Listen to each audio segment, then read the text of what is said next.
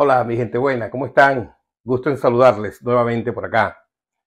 Quería compartir con ustedes una cierta idea de proyecto.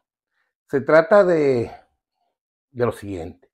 Algunos de ustedes han sufrido la incomodidad de un tránsito vehicular congestionado, que bueno, esto trae ciertas consecuencias, sobre todo de contaminación o retardo. A mí me pasa muy seguido porque tengo una escuela muy cerca. Hoy les traigo una solución para aquellos compañeros que van a realizar un proyecto de investigación. Se trata de implementar un análisis predictivo.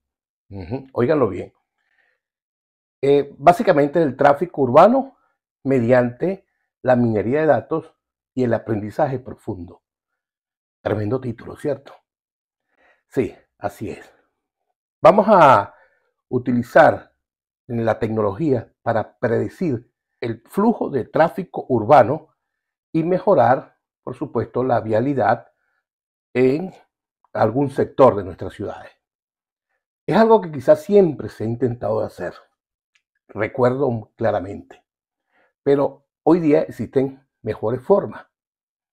Básicamente porque existen herramientas tecnológicas que nos van a ayudar a llevar a cabo este excelente proyecto. ¿Cómo lo vamos a desarrollar?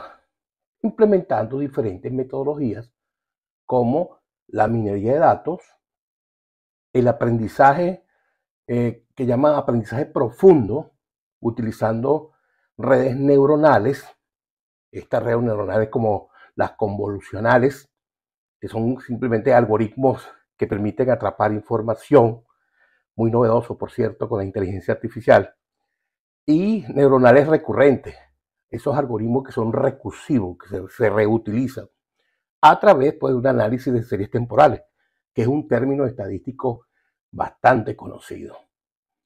Además, se puede implementar el, con todo esto, el procesamiento de datos geoespacial, lo que llaman la ubicación, geolocalización GPS. Por ahí va la cosa haciendo una especie de manipulación de esta información a través de sistemas de coordenadas para determinar el posicionamiento. Ahora bien, este tipo de, datos o metodología se puede pues administrar y correlacionar de tal forma que podamos darle sentido a este proyecto. Eso sí, hay que elegir un estudio de caso. Es decir, el epicentro de ejemplo que vamos a utilizar para este trabajo. Preferiblemente algo que quede cerca de ti para poder identificar esos patrones de congestión y, por supuesto, proponer la solución que va a mejorar esta movilidad en ese sitio en particular.